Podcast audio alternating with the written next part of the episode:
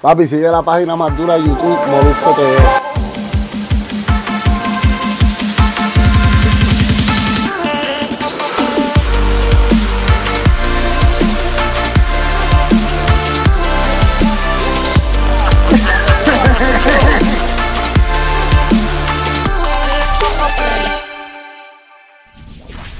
Corillo, que es la que hay. Yo soy el Molusco de Puerto Rico. Estás en Molusco TV. Gracias a todas las personas que están ahí conmigo.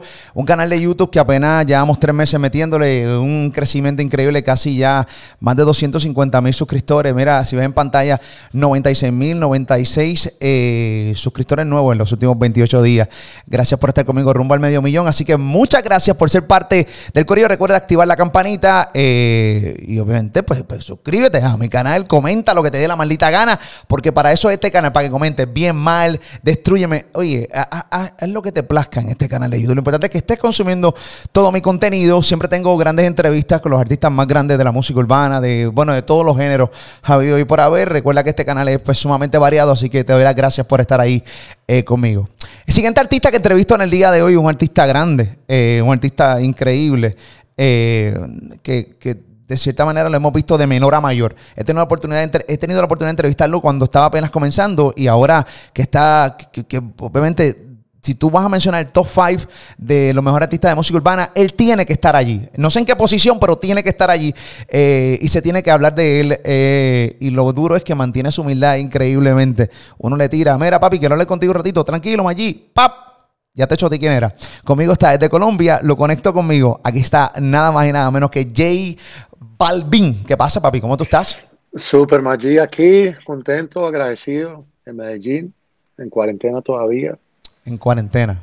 que básicamente no se, no se puede salir de Colombia. No, no se puede salir, no se puede salir, obviamente tampoco se puede entrar, pero así está prácticamente la mayoría de países acá en Sudamérica y esperando esperando que haya una nueva luz verde. Sin embargo, la ciudad de Medellín ha sido la ciudad que más se ha cuidado. Es la ciudad ejemplar en, todo en toda Latinoamérica por la que menos casos de COVID tiene en toda Latinoamérica, así que estoy muy orgulloso de mi ciudad. Durísimo, una ciudad increíble. Tuve la oportunidad de ir, aunque estuve como dos días por allá, una ciudad sumamente bonita. La gente es increíble, así que nada, me encantaría ir a Colombia un, un rato más, como algunos 15 o 20 días, conocerlo completo, no tan solo Medellín, sino también Cartagena, Barranquilla, Bucaramanga. Hay muchas ciudades muy lindas acá. Definitivamente, no hay duda. Eh, uno de los temas que yo he tocado acá en, radio este, y también lo he tocado acá en, en mis plataformas digitales es el tema del impacto que ha tenido todo, todo lo que ha ocurrido de la pandemia con, la música. Claro, esta se toca de una manera delicada. ¿Por qué se toca delicada? Porque es bien complicado que la gente que ha perdido sus trabajos, que cobran un mínimo salarial, eh, pues siente empatía por un artista como J Balvin, por ejemplo, que saben, todo el mundo sabe que, has tenido unos éxitos increíbles, que, te va muy bien. Y es bien complicado que, que, un, que un fanático siente empatía en estos momentos cuando hay gente que no tiene que comer y perdió su trabajo y no le dan desempleo ni nada por el estilo. Pero de una manera delicada, para que la gente no, no se ofenda, ¿qué tan emocionalmente, qué, qué tan grave es lo que está pasando para, para ti como artista el hecho de que saques un disco y no puedas llevarle eh, el show que tenías planeado? Obviamente lo vas a llevar tarde o temprano, pero estás paralizado. Tú no sabes si va a ser el 2020 o el 2021 y en qué momento. Emocionalmente, ¿cómo trabaja esto un artista de, eh, tu talla? Ah, bueno, yo creo que en mi caso, yo tenía planeado este año no, tener gira. Entonces es como si, como fue una gran bendición porque no tuve que cancelar absolutamente ningún show. Ya tenía muy planeado que quería dedicarme a hacer un álbum, soltar un álbum y y enfocarme en, otros proyectos que no tenían que ser directamente con los shows en vivo. Eh, coincidencia, diosidencia, no sé, pero estoy agradecido porque soy de los pocos que tenía ya todo planeado en que no iba a tener unas entradas de los shows en vivo. Entonces la planeación ya estaba. Siento un poco, bastante dolor por mis colegas, por algunos que ya tenían todo un proyecto montado, tenían también sus, sus cálculos de sus entradas, porque igual, a pesar de cualquier artista que sea grande, igual tiene unos gastos altos, ¿no? Entonces, también desubica, desubica. Yo la verdad tengo que ser muy agradecido porque dentro de mis planes estaba no tener gira. Eh, así que no me afectó en cancelar ningún show. En el cuestión del álbum sí, porque sí que tenía planeado ir a muchísimos talk shows muy grandes a nivel mundial y, y hacer la promoción desde Medellín hasta Tokio.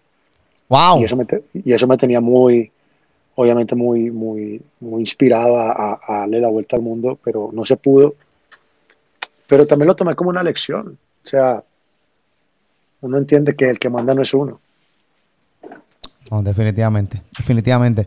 Hay gente que, que muchas veces escucho gente que, que ve gente crecer y, y de repente dice, mano, ¿cómo va a ser? O sea, la gente, ¿qué, qué tanto trabaja J Balvin? O sea, por lo regular lo que tú ves en las redes sociales no es lo que pasa. Lo más seguro tú estás, eh, pones, subes una foto ahora, pero mientras esa foto está corriendo, tú estás metido en un estudio. eh, recientemente te estuve hablando, papi, estoy grabando un video.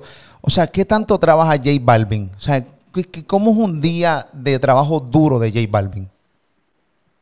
Ah, me levanto a las 5 de la mañana. Sagrado.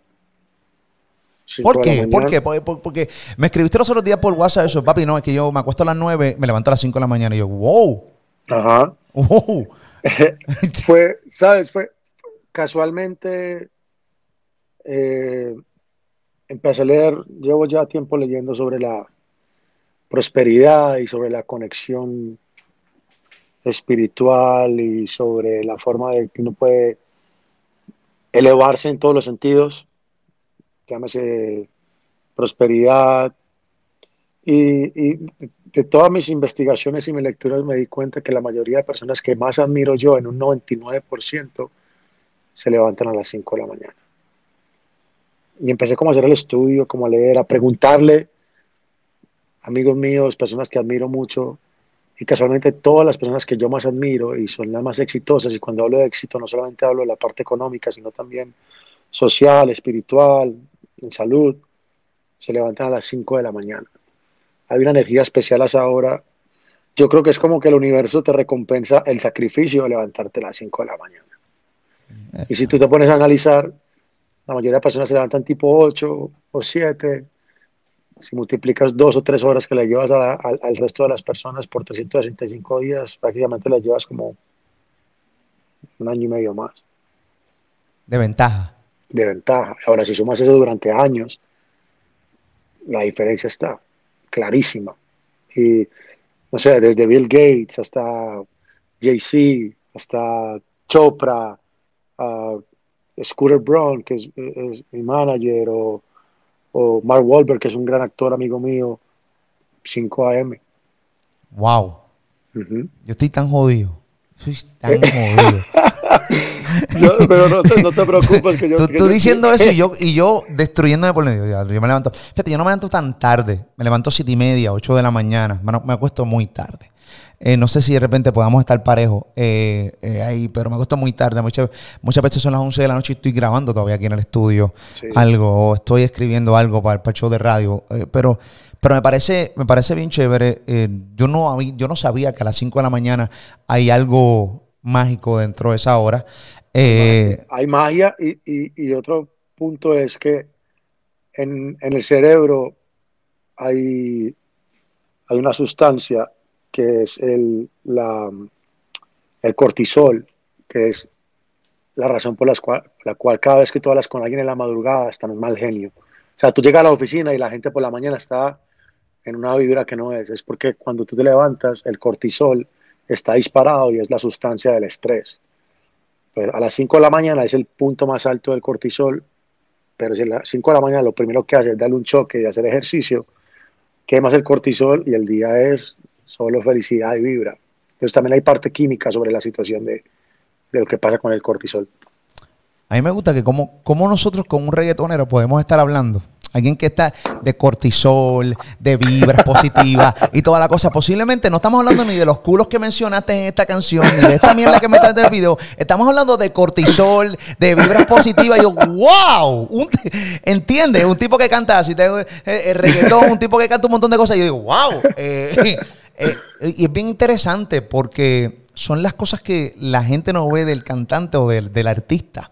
Porque la gente piensa que el artista tiene una vida increíble. La gente no sabe los momentos difíciles que tiene un artista. Y, y, seguramente esto a ti te funciona todos los días y, y es parte de, de, de, de, los recursos que tú utilizas para, para poder crear, para poder tener la energía, porque tener energía todos los días para cantar, para grabar, para, para crear, es bien difícil, es completamente difícil y, y, obviamente notamos que estás casi en control eh, de, de, tu físico eh, y de todo lo que está pasando en tu vida. Trato, 100% trato. Y la meditación también. Eh, acabo de, hoy precisamente sale eh, la primera vez que, ¿has escuchado de Chopra alguna vez? Chopra es... El maestro Ipak Chopra, es, es, es, uno de los grandes maestros de meditación. Y, y hoy salió precisamente una, una colaboración del maestro Ipak Chopra y yo en una meditación guiada por 21 días. Y, y, es algo que no se veía antes, ni mucho menos en un artista latino, y mucho menos en un artista de reggaetón. Pues ya que la gente... de, explícame en Arroyo Bichuela, porque estoy enajenado completamente. Eh, uh -huh. ¿qué, ok, Chopra. Eh, primero, eh, ya me dijiste quién es Chopra, pero ¿cuál es, qué, qué, ¿cómo es la colaboración? ¿Qué están haciendo?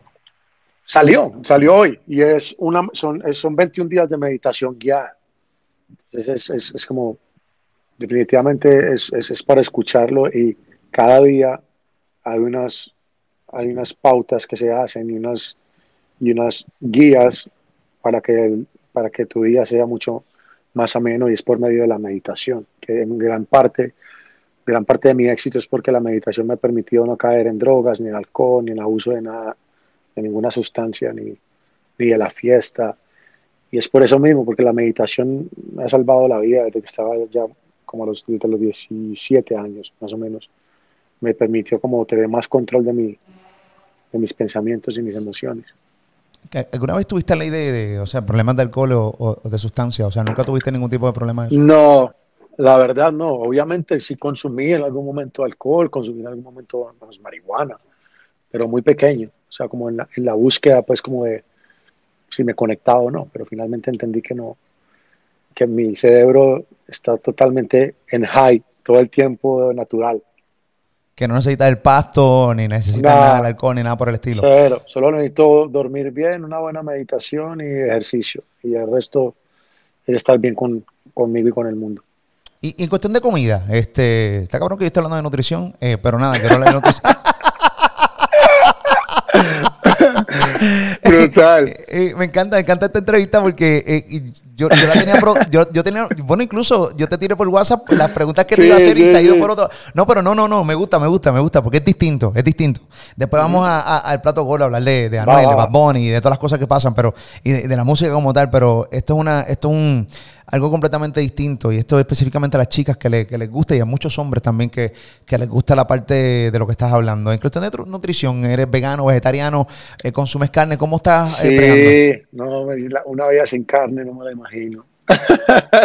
en todo el sentido de la palabra. Sí, sí, en todo el sentido de la palabra. en todo el sentido de la palabra. Sí. 100%.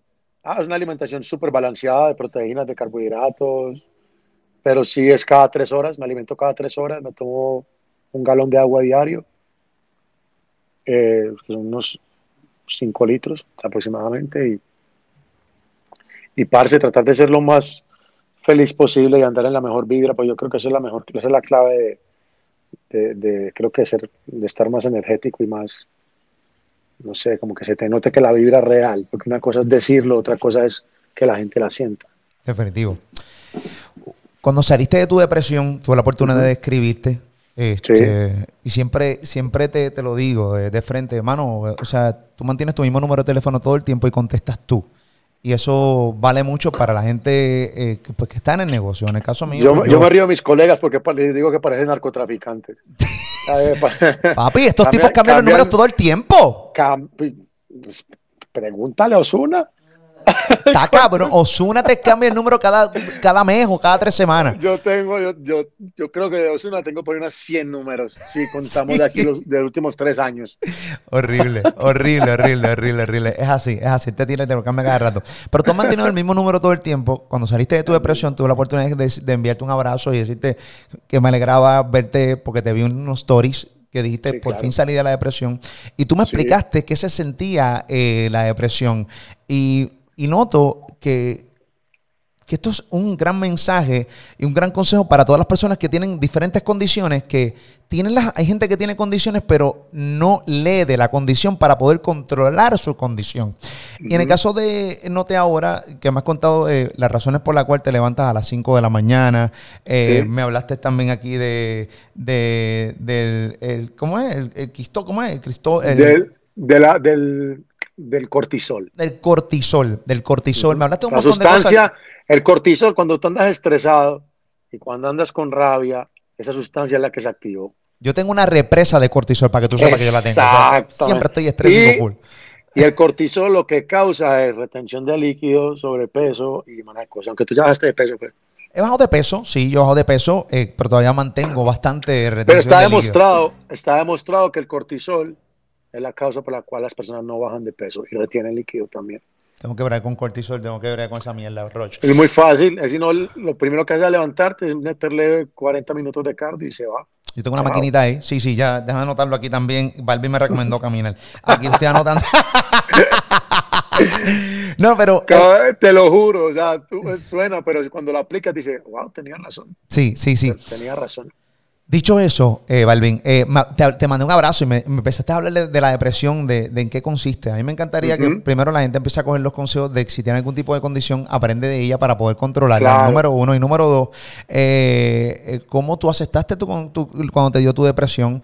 Que la gente piensa que es porque realmente tú pues sufriste un desamor, porque alguien te dejó, porque perdiste un trabajo, lo que no, sea. eso, eso, eso también lo activa. Eso también lo activa. sí, pero en el caso O sea, tuyo no fue eso. No, pero también suma. O sea, la- la- lo que hay que tener claro es quitar el tabú sobre la depresión y entender que la depresión no es una tristeza. ¿Ok? Una tristeza es una emoción. ¿Ok? Es una emoción que tú la puedes controlar. Porque pues, en algún momento vas a decir, bueno, ay, yo por qué voy a seguir aquí llorando por esta, por este. ¿Entiendes? Y se va. Claro. ¿ok? Una depresión es algo que es mucho más fuerte porque es un desbalance químico, o sea, es decir, ya no lo controlas tú, sino que es el cerebro, hablando nuevamente de las sustancias, activa, activa que las neuronas se sientan en alarma todo el tiempo y sientas que estás totalmente en peligro todo el tiempo y que la vida no tiene sentido. No importa el sexo, la religión, el estatus económico, lo que representes, lo que hagas está fuera totalmente del control del ser humano en cuestión de decir qué es lo que se me quita la depresión ya, no se quita. Para eso que está, está, está el psiquiatra, está la medicación, no el psicólogo, el psiquiatra, porque es la parte química de balancear esos químicos. Ahora, la meditación y el ejercicio te ayudan a prevenir, a prevenir que te dé. Pero si te va a dar, te da y no perdona. O sea, no, por eso es, es un tema que hay que quitarle el tabú porque muchas personas no hablan de depresión, de depresión o ansiedad es porque piensan que están locos y realmente está más loco el que piensa que la depresión es para locos. Porque yo decía lo mismo cuando yo escuchaba de, de que algún amigo se medicaba para estaba medicado por el psiquiatra, decía, pero tú estás loco. Hasta que me pasó a mí me di cuenta, ok, yo no estaba, no, no, él no estaba loco, el loco era yo que pensaba que estaba loco porque el otro tomaba pastillas para su locura, que no era una locura, era un desbalance químico.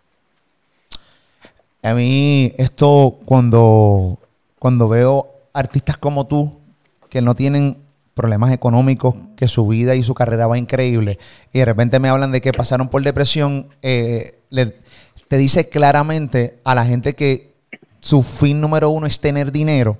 Cuando tú tienes dinero simplemente se te fue un solo problema. Y el dinero te trae muchos más problemas, pero solamente resuelve un problema. Eh, y eso tú lo puedes, tú puedes dar fe de eso. O sea, tu carrera económica, eh, eh, tu carrera en, en- en- tu mejor momento, en un pic increíble de tu carrera, económicamente no tienes problemas, pero tuviste una depresión. O sea que claramente tú le puedes decir a la gente que, ok, chévere, todo el mundo quiere tener, no, no quiere tener problemas económicos, que esos son los problemas más grandes, pero no significa que se te acabaron tus problemas. 100%. O sea, por ahí decía eh, Jim Carrey, obviamente sabes cuál es Jim Carrey, ¿no? Claro. El de pintura, él Caballo. decía, espero que algún día todos logren el dinero y la fama para que se den cuenta que ahí no estaba la felicidad. Entonces es lo mismo, o sea, el, el, dinero es una bendición y yo no creo que el problema sea el dinero, el problema es qué hacemos y cómo nos comportamos con el dinero cuando lo tenemos. Wow. Que yo creo, yo creo y me he dado cuenta 100% que el dinero lo que hace es aumentar tu bondad o tu maldad o, o tu, o sea, creo que aumenta tu personalidad, muestra la verdadera cara de lo que eres, porque cuando tienes es cuando se muestra realmente quién eres, cuando no estás, cuando no tienes, pues igual puedes estar pasando por un proceso que tienes que ser como tolerante y humilde, entre comillas, pero cuando tienes se muestra realmente el verdadero color de las personas. Entonces yo creo que no es el dinero, el problema no es el dinero, el problema es qué hacemos con, con el dinero. Definitivo. Definitivo. Eh, es increíble, es increíble. A mí me encanta hablar de cuando un, artista, cuando un artista tiene y decide hablar de sus problemas abiertamente. Obviamente ya lo superaste full y ya está, te veo bastante en control, ¿no? Y lo intenta todos los días, como me comentaste hace un minuto atrás. Pero realmente esta entrevista le va a servir a, tanta gente que está pasando por depresiones y por problemas económicos y de repente dice, mano, un tipo como Balbi, mira, mira cómo está hablando abiertamente de esto, que no es la primera vez que lo habla. Yo sé que lo has, tenido, la oportunidad de hablarlo en otras veces, con tu gente, en, tu Instagram, con otras entrevistas pero siempre es bueno dejarlo aquí en YouTube porque la gente le pueda dar para atrás y para adelante y compartir eh, eh, el, momento como tú lo comentaste aquí en Molusco eh, ETV. en otros temas, ¿cómo te va con, el disco? El disco fue increíble, este concepto de colores. Es un álbum conceptual. Yo quedé muy feliz, superó, superé mis expectativas, vendí más de lo que vendía antes, es decir, como que cada álbum va subiendo exponencialmente, entonces quiere decir que me gané a mis propias cifras y lo cual me da mucha tranquilidad, obviamente durante una época como la pandemia, y es un álbum totalmente conceptual, o sea, pocos artistas nos atrevemos a hacer algo conceptual, o sea, llamar cada canción por un color y hacer un proyecto audiovisual es, es, es, de quien se arriesgue, ¿no? Y, y, creo que Los Cobardes nos ha escrito nada. Entonces, quise arriesgarme con este concepto y ya, ya lo que sigue, otro, otro álbum con un concepto mucho más abierto y seguir elevando. Concepto que no tuviste ninguna colaboración, concepto que ninguna. Exacto. Ese era el concepto. No tener colaboraciones, no seguir el wave de que todo el mundo está trabajando con todo el mundo, demostrar que me puedo conectar con la gente con mi música solo. Y, obviamente todo eso tiene un gran riesgo, pero pues a gran riesgo, gran ganancia. Y de 10 canciones del álbum, eh, unas cuatro estuvieron número uno, entonces con eso estoy como que súper tranquilo, es más del 50, casi que el 50%, solo. Estoy súper agradecido con eso. Tus números son increíbles, es así, eh, que diga lo contrario miente. Has estado incluso de los más escuchados, si no el más escuchado en Spotify recientemente. El más escuchado. El más escuchado en Spotify. Recientemente salió que Bad Bunny también, eh, creo que fue en estos días salió también que Bad Bunny. Y Bad Bunny rompió unos streams. Una cosa es el stream, otra cosa es el listener. Claro. Entonces, la vez que suena, otra cosa es como los lugares donde se escuchan. Entonces, pero mira, todo lo que pase con Benito para mí es una bendición porque es como si fuera un, es como un hermanito. Un hermanito loco y raro, pero hermanito. tú, sabes, que eh, qué bueno que digas eso, qué bueno que dices eso, porque muchas veces la gente puede eh, siempre uno puede sentir un cariño por una persona y, en el caso de, los artistas de música urbana tú puedes sentir un cariño por Benito y siempre, pero siempre dentro de, siempre dentro hay una competencia, ¿no? Hay una competencia. Yo, yo no es que quiera ser mejor que tú, pero yo también quiero estar en, esta lista. ¿Eso tú lo sientes? Con Benito, con Anuel, con, con Dari Yankee, con toda esta gente. O sea, siente, siente. eso es natural. Yo soñaba, claro, o sea, es que es de seres humanos competir y es de seres humanos yo le agradezco a la vida a los tiburones que me han puesto el camino porque me han hecho la, nadar más rápido. Entonces, eh, a mí me gusta, me gusta. Obviamente, el que, el que no diga que se preocupa cuando, cuando siente la presión, pues, pues porque de pronto porque ya está como por fuera del bien y del mal, pero la verdad todavía me siento muy, muy competitivo. Como creo que todavía puedo aportar mucho dentro del género, porque como lo he compartido en algunas veces, yo no hago parte de la vieja escuela ni de la nueva yo quedé como en la mitad. En el medio. En, el medio. Entonces, como que, y mi relación con todos es muy cool. O sea, como que, y creo que el hecho de ser colombiano también me ha permitido como ser un poco más neutral, porque soy como que el de otro lado. ¿Sabes? Como que no pueden decir que me vieron en Puerto Rico haciendo tal joda o que estuve en un estudio con, contando esto o hablando de aquel. Entonces, digamos que yo soy como, yo, yo siento que soy como el, el, el diferente dentro de aceptar que, que, Puerto Rico absolutamente me acogió como uno de allá, porque creo que soy de los pocos que, si no fue el primer artista que Puerto Rico realmente acogió de otro país eh, como reggaetonero. ¿Sabes? Como que, ok, este es de los nuestros, que lo haya aceptado los, los, los duros de allá. Y ya después, obviamente, llegaron más artistas que pues, ya sabemos quiénes son. Hay mucha gente que desconoce de dónde es que tú vienes. Hay mucha gente que simplemente te conoce de una canción para acá y simplemente no les interesa buscar más de ti. ¿De dónde tú vienes? Eh, simplemente pues, te dicen, ¿quién es este tipo que está cantando aquí? A contra me gusta y empieza a escucharte desde ese momento en adelante y, de, y, no busca eh, de dónde es que viene eh, el artista. Sí, yo, yo, yo, vengo de un, barrio, de un barrio medio de Medellín que lindaba con un barrio muy bajo y muy peligroso llamado Barrio Antioquia. Yo vivía en Malibú y, y, siempre me crié con, con, con, con, la realidad del país en ese momento, que era una realidad muy fuerte, muy difícil, pero para nosotros era normal escuchar todos estos cuentos de violencia que habían y, y, el narcotráfico y las bombas y los asesinatos y uno como niño como que ya se lastimosamente era acostumbrado a escuchar todo esto ya sea parte de la realidad, meterse en el noticiero y decir, mataron 20, 30, 40, porque no se me puede olvidar que mi ciudad fue la ciudad más peligrosa del planeta, que fue mucho más peligroso que, que Bagdad, que, que Siria. ¡Wow, puñeta, horrible! Me, me ser la ciudad, ¿cierto, Andrés? Sí. La ciudad más peligrosa del planeta fue, sí, sí, fue Medellín. Sí, claro, lo fue. Y, sí, y ver, y ver que, o sea, crecí en esa, en esa, en esa situación. Eh, para nosotros era normal estar siempre como en contacto con algo que tuviera que ver con la calle. Nunca quise ser, bueno, sí quería ser maleante porque no estaba peladito, como que veía como que todo el cuento, pero ya después dije, nada, la música es lo mío, yo no tengo, yo no estoy para pa pasar sustos de esta manera, yo no veía cómo terminaba todo el mundo. Pues sí, vengo de un, de, un, de un barrio medio, lidiando siempre con, con, con los jóvenes, amigos míos pequeños de la calle, pero siempre tuve muy claro que quería, que no quería terminar muerto como terminaron la mayoría de personas que estaban ahí al lado.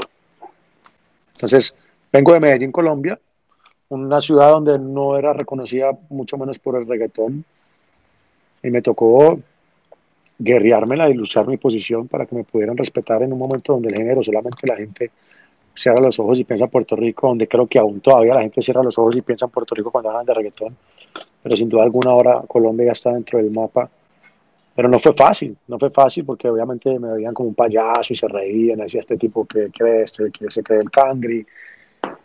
Y pasé por todo el proceso, pero siempre tuve fe. Mi madre siempre me hizo creer que iba a lograrlo. Mi padre también, y, con eso tuve suficiente para para luchar. Aquí estamos. Yo, yo recuerdo el post que tú pusiste hace ya unos años atrás, eh, donde tú veías personas que utilizaban camisas de Pablo Escobar y, la realidad del caso es que ese post siempre lo tengo ahí, o sea, lo, tengo ahí bien fresco porque tuve la oportunidad de leerlo. Eh, hay mucha gente que venera a Pablo Escobar, este, y entonces de cierta manera tú sientes una molestia. O sea, yo soy de Medellín, eh, este, este tipo hizo mucho daño la imagen de Colombia estaba destrozada y poco a poco eh, ha, vuelto a resurgir la imagen de Colombia, de que es un lugar hermoso y lo es. Pero de repente que me vengas a hablar de Pablo Escobar y que alguien se ponga una camisa de Pablo Escobar, a ti como que realmente te, molestó y por eso hiciste el escrito. Sí, claro, claro. Yo, yo soy amigo del hijo de Pablo Escobar. Me la llevo muy bien con él. Wow. Y, y, y somos, lo llevamos muy bien y tenemos proyectos ahí parados, pero que queremos compartirle al mundo más adelante y es, él tiene una frase muy linda que me dice, que habla sobre su padre, dice, eh, lo mejor que hizo mi padre fue mostrarnos cuál es el camino que no se debe tomar. Y, me marcó mucho porque que me lo diga su, su hijo, el único hijo actual eh, que, es, que, es, oficialmente reconocido por Pablo Escobar, que está en esta, en esta, típica, en esta clásica foto de Pablo Escobar en la, en la Casa Blanca atrás, con el hijo al lado, ese es mi amigo, eh, Juan, y, Wow, ese es tu amigo. El, el, el- wow, es que sí, esa foto mega famosa. Exacto, esa es una de las fotos más clásicas de Pablo Escobar y es amigo mío y, y entonces tengo muchos amigos con los que crecí, tengo muchos amigos que eran los socios de, hijos de los socios de, Pablo Escobar y, ninguno ninguno ejerce lo que sus padres hicieron. Todos han elevado su conciencia y se dieron cuenta que nada tiene nada bueno deja de esta guerra. Entonces, yo tengo mucho aunque no estuve untado de la calle como tal, porque nunca me interesó, sí tengo muchos amigos y mucha gente que sí estuvo untada hasta el fondo y, su única... Es que yo no conozco ningún, ni- ni- ningún criminal que diga que está contento con el negocio y que es feliz con lo que hace. Simplemente terminaron por X o Y. Pero no conozco el primero y las historias que he escuchado mis amigos y sus familiares. La felicidad no hacía parte de ese proceso. Definitivo. Quiero, quiero mostrarte a ti. eh, vamos, y vamos a recordar un poquito. Eh, tengo aquí, eh, busqué un poquito de contenido tuyo de la vieja guardia para que la gente, para que la gente sepa dónde tú vienes y el mundo del freestyle. Eh, que hay mucha gente que desconoce que tú empezaste improvisando con el freestyle y Sí. toda la cosa. Eh, tengo unos, unos cortecitos que quiero que la gente se los vacile y se los tripee, porque ya que estamos hablando de dónde tú vienes, mientras tú te criabas y eso, mientras tú eres J Balvin el del mundo, había un J Balvin que hacía otras cosas distintas y que seguramente lo que tenía en su mente en ese momento es simplemente querer hacer una carrera como rapero o como Sí, improvisador, sí, competir en las competencias duras de freestyle y, y- y más nada, no quería ser cantante eh, de música urbana como es hoy, porque conceptualmente lo que tú eres hoy es bien distinto a lo que vamos a ver ahora. Vamos a ver esto, vamos a ver esto, vamos a ver esto. Vamos a ver, vamos a ver. Va- Vamos ahí, nos fuimos. Es J Balvin, main el negocio Improvisando aquí con todos los socios. Dale a mí que la conversa aquí me hechiza. Un saludo muy especial para Melissa. Dale que J Balvin le tira la fila Martín y J Balvin, el negocio en la fila. Saben cómo es, yo me llamo el negocio. Un saludo muy especial para todos los socios. Nuevamente tengo una mujer peliliza Nuevamente un saludo especial para Melissa. Saben cómo es J Balvin improvisando. No tengo nada escrito, lo estoy ya cantando. Mucha gente dice que yo lo tengo copiando Pero en verdad lo que estoy es analizando Que tengo aquí un parcero que empezó de cero Ahora conmigo pronto dar vueltas en el mundo entero Pero dime qué pasó y cómo sucedió. Balvin el negocio en la improvisación Pero dime qué pasó y cómo sucedió. Balvin el negocio en la improvisación Yo quiero ser un veterano, pasar los años Nuevamente aquí, un feliz cumpleaños. Balvin ya sabe cómo es que es En la casa de Melissa, with my friends Dale, quiero como que pare, tú sabes que tengo metido en mi flow. Lentamente mi boca se mueve, mucha velocidad, yo know. Tengo improvisaciones y soy paisita. Alguna vez a cualquier mujer se excita Pero no, yo sigo relajado. La competencia siempre yo la tiro para un lado. Yo ando en lo mío, humilde y bien sencillo. Por eso en la calle me siguen queriendo niños Un saludo para los que piensan muy torpe. Un saludo especial para la de los postres. Ella sabe cómo es que tiene sabor. Flow con bongo y mucho dembow. Un cyber shot, tú sabes cómo es que es. El parcero tomando la cerveza, my friend Es mucho vino, Ronnie Al Pacino Nuevamente yo lo digo, pero él se vino. Dime qué pasó ese a DJ Pope Él no es tan torpe Él es bien real. Como la improvisación que yo le acabo de hacer acá. Duro, duro, duro, duro. Eh, eh, eh, ahí tú notas la influencia de verdad cuando tú dices que, eres, que, que te influenció mucho Daddy Yankee. Yankee. Ahí Ahí, te- estaba Yankee en la improvisación rápida, 100%. Duro, duro, duro, duro.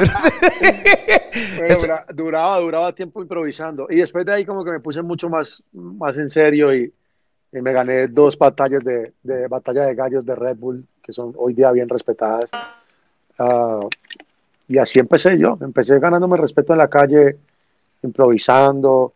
Esa foto ahí era en el barrio, un barrio, un barrio eh, en Bello, un barrio también eh, bien caliente en esa época, o, actualmente sigue siendo muy caliente el barrio. Y siempre me la pasé con mis amigos del barrio, o sea, aunque nunca me faltó nada, siempre me, me encantó estar en la calle. Eso era como que mi- untarme de la calle, escuchar la calle, estar con ellos. Yo era como, yo era muy rico para los pobres y muy pobres para y era muy pobre para los ricos. Claro. Entonces, como que estaba siempre como en la mitad. Pero eso era cool, aprendí mucho. No, y, y de cierta manera también quería poner esto para que la gente sepa que, rea- que, que- que- es una realidad, que tú no te metiste en la música urbana porque simplemente era la No. música que dejaba dinero. Porque siempre uno escucha comentarios, ah, este tipo es un rockero que se mete en la música urbana porque hay dinero. Y sí, seguramente Sí, sí. te puede gustar, qué sé yo, Coldplay, te puede gustar Van Halen, te puede gustar, qué sé yo, Kiss, te puede gustar todas estas A mí me bandas. gusta, a mí me gusta Metallica, me gusta Nirvana, todo, pero pues Claro. hago lo que me hace feliz y con lo que me conecté. Y sin duda alguna, pues ahí está la muestra. Ahí tenía, no sé, 17, 16 años y, y sabía lo que quería. O sea, como que no. Desde esa época soñaba lo que estoy viviendo hoy. O sea, no. En ese mismo verso decía, algún día pronto me van a conocer por el mundo entero. Entonces, como que manifestar, como que yo sabía para dónde iba. Yo, la verdad, no sabía cómo lo iba a hacer. De eso sí estoy seguro. Yo no sabía cómo, pero sabía para dónde iba. Y en la vida lo único que uno necesita es una decisión. El resto del camino se va, se va abriendo, se va dando paso cuando uno sabe qué quiere. Porque el universo, yo lo llamo universo para no tocar como mucha parte religiosa, ¿no? Eh, el universo escucha y tal cual lo que tú pides se lo das. Yo creo que de pronto no sabemos pedir y si sabemos pedir, no sabemos trabajar. Y hay que tener una mezcla entre los dos. Durísimo. Eh, este, y- ¿qué- ¿Cuántos años tenías aquí? Dale play.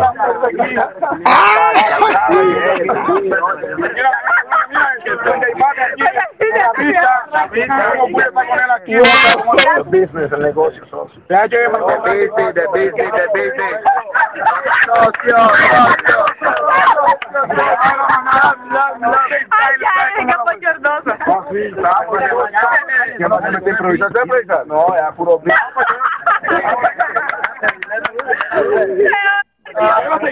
Dale para adelante un poquito ahí. Mira, parcero, parece que se tragó una ballena. El siempre soy bien fino. Bien, parcero, tú sabes que esto yo respeto. El negocio es la gente sabe que implantó respeto. Háblale. Ahí está. Eso eran, eso eran básicamente competencias que ustedes hacían de freestyle en la calle, tiradera entre ustedes y toda la cosa. Ahí te veías bien, sumamente. Eso era, era un bebé. eh, bueno, así te, así te conocimos. Pelo negro eh, y toda la cosa. Sí, sí, eso, eso fue en eso fue en Cartagena, en el barrio Laya, un barrio también bien caliente, bien peligroso de Colombia. En ese momento, la verdad, no creo que hoy día sigue siendo un barrio bajo, pero, pero con gente muy buena. Y, y- y- pero sí, o sea, y siempre me gustó estar en el calentón, todos lados, o sea, porque yo me sentía que yo, yo estaba era siempre entreteniendo, o sea, lo mío no era estar en la calle vendiendo drogas, sino vendiendo mi música y compartiéndola con la gente, entonces era cool. Entonces, eh, quise ponerle estos dos videos para que la gente viera tus inicios y, y dejar este video para el final, eh, porque de, de todo eso, tú acabas de decir, o sea, yo sabía lo que yo quería, yo no sabía cómo hacerlo, pero sabía que realmente tenía que hacer, ha- había algo que hacer. Y yo sabía que lo que quería, pero no sabía cómo hacerlo. Obviamente ya hoy se sabe lo que tuviste que hacer y, y lo lograste de eso, de estar en las calles improvisando con tus amigos y toda la cosa, eh, y de tener un sueño, eh, de repente pasamos a, a- a que tuve la oportunidad de entrevistar a los muchachos de Black Eyed Peas hace unos días atrás, y ya Black Eyed Peas eran, estaban haciendo éxitos mundiales, ganando Grammy eh, en las listas, cuando tú apenas eras un chamaquito que estabas en las calles tratando de lograrlo. Y de repente, tú tienes la oportunidad de entrevistar a Black Eyed Peas, lo entrevisté aquí para Molusco TV, y que Will I Am diga esto. Vamos a escucharlo. we want to we want to i love j balvin he's my favorite artist so if you out of all of the whole world who's ¿Este your es tu artista favorite? favorito? J Balvin es tu artista favorito. Balvin. It's my favorite. Because he's complete. He's uh, an artist. He's a, a creator an entrepreneur. Todo. You know? Um Wow. so um i want to i want i love i love the latin culture. I, that's all i listen to is latin music right now. It's the most uh interesting. I, I like i like i like the the vibes right now Wow, cabrón, me quedo. Eh, Eso dijo, eso dijo eh, Will I Am eh, en mi entrevista que le hice hace unos días atrás acá en, en Molusco TV. Y dije, déjame buscar dos videos de Balvin bien nene que todavía nadie lo conocía. Y déjame opinar, ponerle la, la- lo que dijo Will.i.am porque está cabrón, ¿entiendes? Porque muchas veces estamos trabajando tanto y tanto y tanto que se nos olvida todo lo que hemos caminado. ¿Tú me entiendes? De acuerdo. ¿Cómo te hace sentir esa pendeja, caballo? Uf, es- ni tan pendejada. Es por decir No, una frase y por increíble, decirla para bajarle la atención porque que, que pasma, eso pasma. Increíble. O sea, eh, no se nos puede olvidar que yo creo que después de la época, obviamente, del gran momento del pop que tuvo Michael Jackson y todos estos artistas, después vino una oleada muy gigante y fue Black Eyed Peas. Para mí, Black Eyed Peas llegó a ser el, el- el- el grupo número uno del planeta, sin duda alguna. El que más vendía, el, realmente el término global, porque muchas veces pensamos que porque los artistas son de Estados Unidos, inmediatamente los hace global. Es decir, que si están en, en Alemania, Es una falacia. llenan. Y no es así. No, sí. No es así porque yo lo he vivido y porque realmente paso a paso he ido viviendo lo que es realmente un un proceso de globalización y que cuando voy a Alemania van alemanes y que cuando estamos en Tokio han ido la gente- los japoneses. Eh, me di cuenta también de la presencia de quienes eran realmente artistas globales y quienes no, y sin duda alguna, Black Eyed Peas eh, es increíble. Eh, la canción Ritmo lleva 26 semanas número uno en Hot Latin Song, que es la que hicimos juntos, entonces está cabrón. Es una gran bendición porque puedo ahora trabajar con mis ídolos y también hacer un statement nuevo. Brutísimo. Esa canción también estuvo en la película de, de Will Smith, Mighty Lawrence. canción la de- oficial, La canción oficial eh, eh, estuvo en el trailer y estuvo también en la película. Tuve la oportunidad de verla, la de Bad Boys. Eh, Con la- Nicky, con Nick Bad Boys, con Nicky. Con Nicky. Oye, que yo, yo me, me tripeé a Nicky porque decía, Nicky, caballo, ahí te metieron un doble en las partes de correr porque es que ahí te ve. y él me decía, no. Cuando se tira la discoteca, y yo, wow, Eh, Olla. Porque Nicky, yo siempre he dicho que Nicky es un gordo en pausa. Este. No digas eso, Maggi, que me mata. no, yo digo, no, porque yo, yo, yo vi a Nicky, recuerda que a Ni- a Nicky cuando antes de irse para Colombia, él nos- yo lo veía eh, por la zona, yo vivía por donde él vivía, y yo lo veía cuando estaba, pero bien gordo, bien gordo, ¿no? Nicky, Nicky, yo soy un papi hoy, ¿entiendes? A- al lado de como, sí. como, como él era y toda la cosa, pero yo se lo dije en la película, y yo, ya lo papi, metiste la feca bien duro con la corrida de motora. No, yo corrí motora, papi, yo fui el que corrí motora, yo no hubo doble, yo corrí la motora Nicky- yo. Ni- yo tengo un pacto con Nicky es de no molestar. O sea, porque como yo hago unos chistes muy pesados, entonces Ok. con Nicky, eso es como un, un pacto sagrado cuando digo con él, como que no hablo de nada, nada que, se, que cause risa. Tú sabes que, que- que esa unión, yo, yo- esto es mi percepción. Eh, y veo viéndolo de afuera. Porque además de entrevistar y eso, también pues soy fanático de la música, de la música en general. Eh, y me gusta, yo, yo soy de los que vi- miro, mano, esta, esta unión, esto está chévere, esto funciona, esto no. Y esa unión de, de Nicky y tú, que entiendo que se ve de manera espontánea. eh, Sí. No lo sé, no lo hemos hablado, pero ah, se ve de afuera. Yo veo es- espontaneidad, veo cariño real. Eso funcionó tanto para ambos. Se ayudaron 100%. tanto porque estaban separados pero unidos. Eso, Sí. eso funcionó tanto para ustedes en sus inicios de sus carreras, el reinicio de la carrera de Nicky, porque ya Nicky tiene una carrera, pero en su reinicio, de que lo respetaran, y en tu inicio, este caballo. Eso funcionó tanto porque era de corazón. Porque si hubiera sido una actuación, tarde o temprano salen los egos a relucir, ¿no? Entonces, era realmente algo totalmente natural. Mi admiración por Nicky Jam. Eh, tener claro que yo empecé a escuchar, regga- a escuchar reggaetón, siendo alguna por Yankee y por los Cangris, obviamente Nicky. Y, y para mí es una bendición poder haber crecido con él, compartir con él, ver sus mejores momentos, ver dónde está hoy día. Él, es innegable saber que él es una leyenda del género y también pionero. Y, y que lo- todo lo que hace le va bien. O sea, lo del cine está cabrón. Tengo entendido que pronto viene con nuevo álbum y sé que le va a ir muy bien. Entonces, a mí me hace feliz verlo a él siempre ganar. A mí, a mí también me alegra verlo. Eh, la pasó mal con cojones. No poquitito, no, no, la pasó No, no, no, mal no, de verdad. No, ese es un varón, el Fénix, Mal de verdad. 100%. Mal de verdad. Eh, Tú sabes, está la competencia esta, cambiando el tema radicalmente. Está la competencia, la como hablamos ahorita, dentro de la música urbana hay competencia. Sí, Pero los fanáticos son los que crean las guerras. Eh, es porque verdad.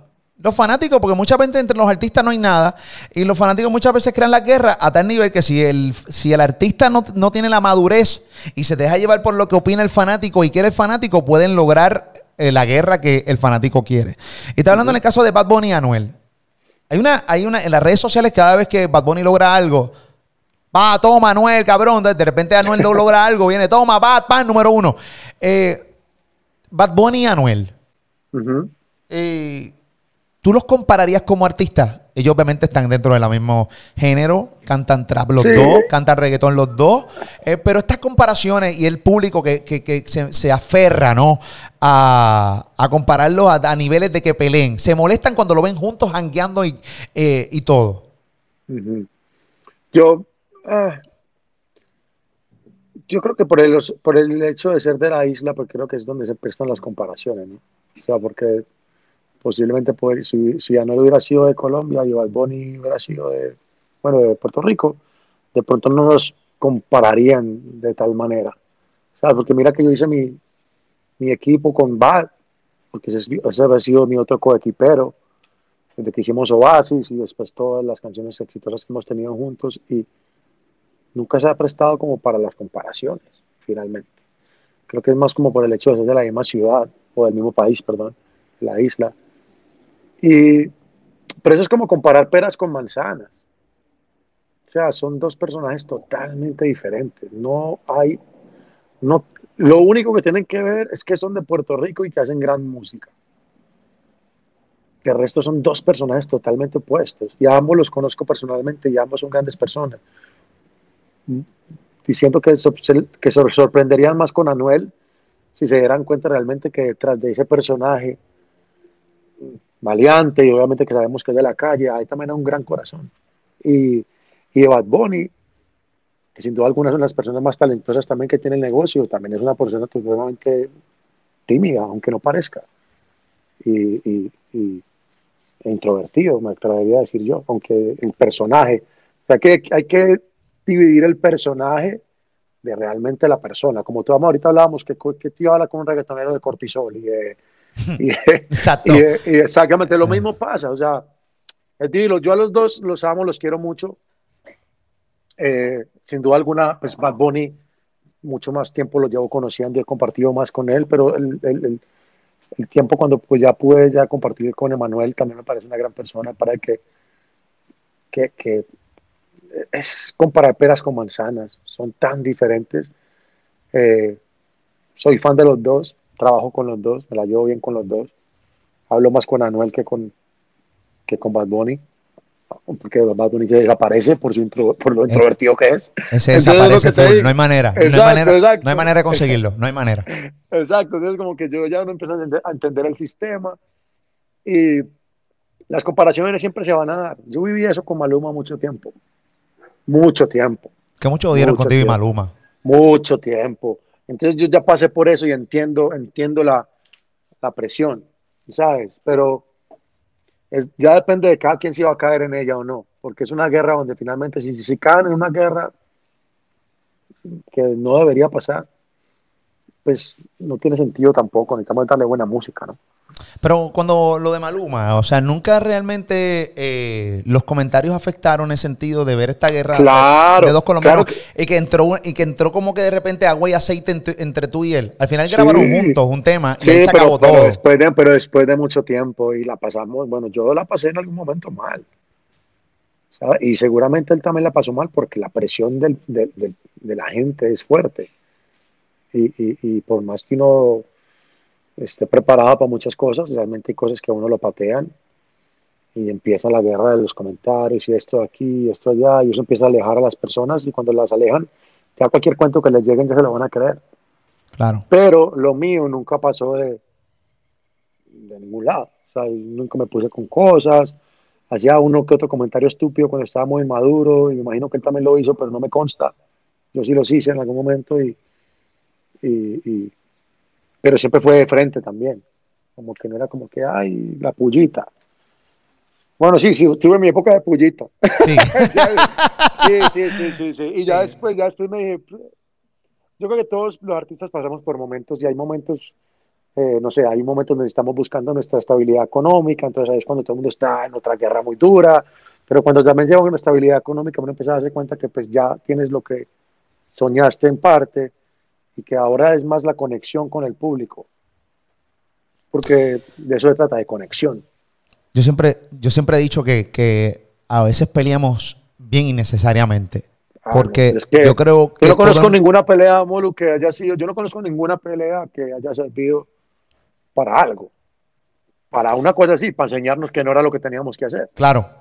Sí, porque, porque todo el mundo puede coexistir dentro de una misma industria, hablando de la industria y en todos los trabajos en general, y en el caso de, de la música, ¿no? O sea, Bal- se, ha demostrado que Balvin y, y- y- y Maluma pueden coexistir y ambos pueden seguir teniendo éxitos duros y pueden coexistir. O sea, no tiene que haber un solo colombiano exitoso. Pues si Colombia es enorme. Y después salió Manuel. Turizo y salió ahí Sebastián Yatra y de repente los cuatro están coexistiendo, ambos en su esquina. ¿Sabes? Todo, perdón, los cuatro en su esquina. Y sabrá Dios si hay un montón de artistas más colombianos que son durísimos que vienen por ahí y ojalá se abarrote el género de artistas colombianos. ¿Tú me estás entendiendo? Y todos pueden coexistir. Todos pueden coexistir dentro de la misma industria. Entonces, muchas veces una pelea de, de- de egos y egoísmo, cuando realmente te das cuenta, pero qué carajo yo estoy haciendo esta estupidez si realmente podemos coexistir. Mira mis números, mira los números de él, tan similares ahí. Un día el uno, un día soy yo, ¿qué pasó? ¿Entiendes? Total. Es eso, es eso. Eh, antes de cerrar, me encantaría que me diera, obviamente eres fanático de la música urbana, lo demostré aquí en esta entrevista para que los que pensaban que simplemente era, repito, era un rockero que quería hacer música urbana para ganar dinero, no. El pana, Balvin, realmente le encantaba. Esto tengo dos preguntas antes de cerrar. Primero, Joel y Randy, eh, Joel y Randy fueron los que te dieron la oportunidad a ti de hacer un, featuring eh, una vez. Luego todo el mundo sabe y, no es para que ellos se sientan incómodos. Eh, el- todo- todos los artistas tienen, cuando va pasando el tiempo, tienen problemas en sus carreras para seguir echando para adelante. Y de cierta manera vimos como Balvin seguía subiendo y de repente Joel y Randy, pues realmente tomaron como una pausa en su carrera y luego tú te montaste en un tema con ellos que la de Sensone Caliente, Bonita. bonita, eh, y, y- y obviamente tú, tú le. Hoy, hoy Joey y Randy les va mucho mejor que hace cuatro o tres años atrás, que me alegra mucho. A mí me encanta el dúo Joey y Randy, que lo estuve recientemente aquí en un programa junto a Zion Lennox. Este, eh, ¿cómo, cómo, cómo de cierta manera te hizo sentir el hecho de que en un momento dado tu carrera empezó a ir mejor que la de ellos? Ah, yo creo que cada quien responde por, por sus actos y la vida todo es causa y efecto. Entonces, si hubo alguna pausa, algún acto hicieron que les llevó a eso, ¿no? Yo me seguí enfocando en trabajar y, y- y en llevar mis dos pautas más grandes que tengo en mi vida, que es ser leal y agradecido. Y cuando llegó el momento de volvernos a juntar, fue con, con ese agradecimiento de cuando con el mismo cariño lo hicieron por mí.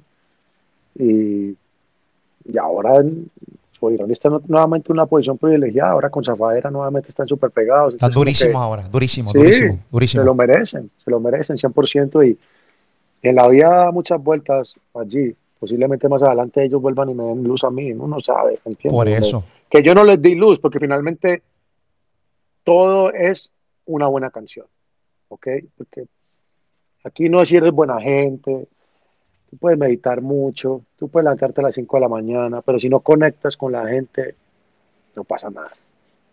No hay nada. Cero. Eh, me alegra por Joey y Randy que de cierta manera se merecen que les vaya bien como le está yendo Sí, ahora. claro, Eh, 100%. Y, y- y una vez lo hicieron por ti, así que siempre ha estado esa carta ahí de agradecimiento. Y eso se ve, no se, ve, se, se siente, se ve y se ve que no es obligado que, que entraste No, a- a, hombre. ese tema. No, hombre, con todo el amor. Y fue lindo porque estuvimos en Medellín juntos, entonces fue un reencuentro de agradecimiento, de abrazarlos y decirles gracias, porque si no fuera por ustedes, no hubiera pegado ese John Paso, como dicen ustedes allá. Ese John Paso me lo dieron ellos y, y estamos para las que sean. Dentro de los artistas nuevos eh, que estás escuchando, eres fanático de la música urbana, ¿qué, Mucho. qué- qué tú, qué tú entiendes que, que son los chamaquitos duros que vienen por ahí, de lo nuevo que está saliendo? Hay mucha gente de la nueva escuela. Muchos, muchos. Eh, Kevo, me encanta. Me encanta Kevo, me gusta Bray. Eh, bueno, Raúl Alejandro ya como que ya entró, ¿no? Es que Ya entró. Exactamente, Raúl, pero eh, eh, es que hay tanta gente buena. Eh, Jay Wheeler. ah, está. Es que hay unos que ya están para mí. Giggle y la ex ya están. Raúl ya está. Mike Tower ya está aprobado. Hay, mu- hay muchos, pero como de los nuevos, así nuevos, nuevos, nuevos, que yo veo que, yo los veo muy nuevos, pero que los veo gran futuro, sin duda alguna, está eh, Kevo y, y Bray. Y Bray. Y también hay un artista mío que, bueno, no es mío, yo lo apoyo, yo no hay- uno no es dueño de ninguna persona. Eh, Matt Paris, que viene muy fuerte, que me gusta mucho, obviamente, y, la, y Gaby, que es otra artista que viene, que es dominicana. Muy bien. Así que nada, este. Recuerda que la música urbana depende de los chamaquitos nuevos que salgan, porque así mantienen las nuevas generaciones, ¿no?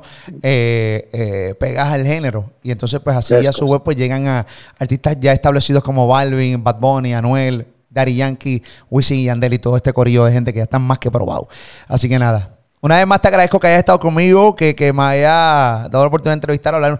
Fíjate, la conversación estuvo más cool de lo que pensé, como te había entrevistado hace como, como dos meses, dije, diatre, Sí, pero, sí, sí, sí. pero, pero me encantó desde el principio hasta el fin, así que gracias por darme el de, de poder hablar contigo un rato, Balvin.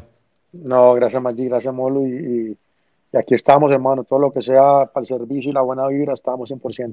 Siempre. Que Dios te cuide, papito, siempre. Mucho éxito.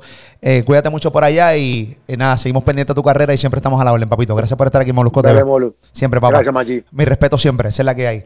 Eh, señoras y señores, J Balvin, esa es la que hay. Gracias por estar conmigo tú ahí todo el tiempo. Recuerda que participas por 100 dólares. 100 dólares tienes que sí, que tienes que hacer, comenta acá en este contenido, le das like también a este contenido, pones tu cuenta de Instagram en los comentarios. De ganar, ahí es que me comunico contigo, ¿ok? Otro contenido durísimo acá para Molusco TV. Cuídense, Corillo.